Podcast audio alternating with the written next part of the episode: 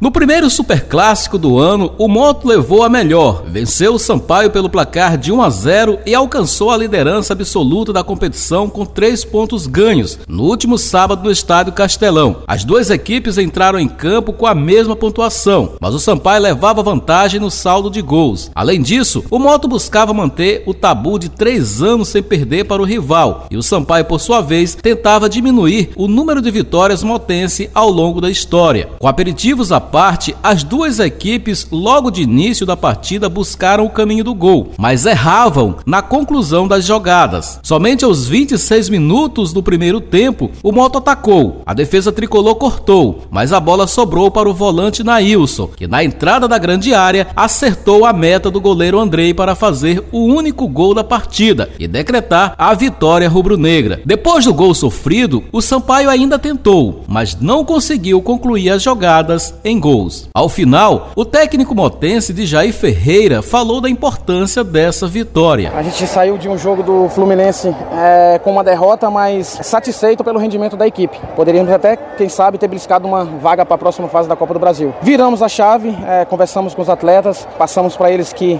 clássico muitas das vezes se define em pequenos detalhes e foi isso que aconteceu hoje. Numa roubada de bola nossa, o Nailson aproveitou e fez o gol. E depois a gente soube sofrer. O que é saber sofrer? Tem hora que você não vai conseguir ter a posse posse de bola e você tem que ter uma marcação bem encaixada e foi o que nós fizemos. Então, parabéns aos atletas, acho que é, é válido a comemoração deles, mas a gente agora tem que descansar e já pensar no Imperatriz na próxima quarta-feira. Já na tarde deste domingo, Juventude Samas venceu o Cordino fora de casa, também pelo placar de 1 a 0 e chegou à terceira colocação da competição com nove pontos ganhos. Agora, o Moto é o líder com 13 pontos, seguido pelo Sampaio com 10. Juventude e Imperatriz possuem a mesma pontuação, mas o Juventude leva melhor nos critérios de desempate. Na próxima quarta-feira, o Moto vai entrar em campo diante do Imperatriz no Frei Epifânio da Badia. De São Luís com informações do esporte, Jalber Pereira.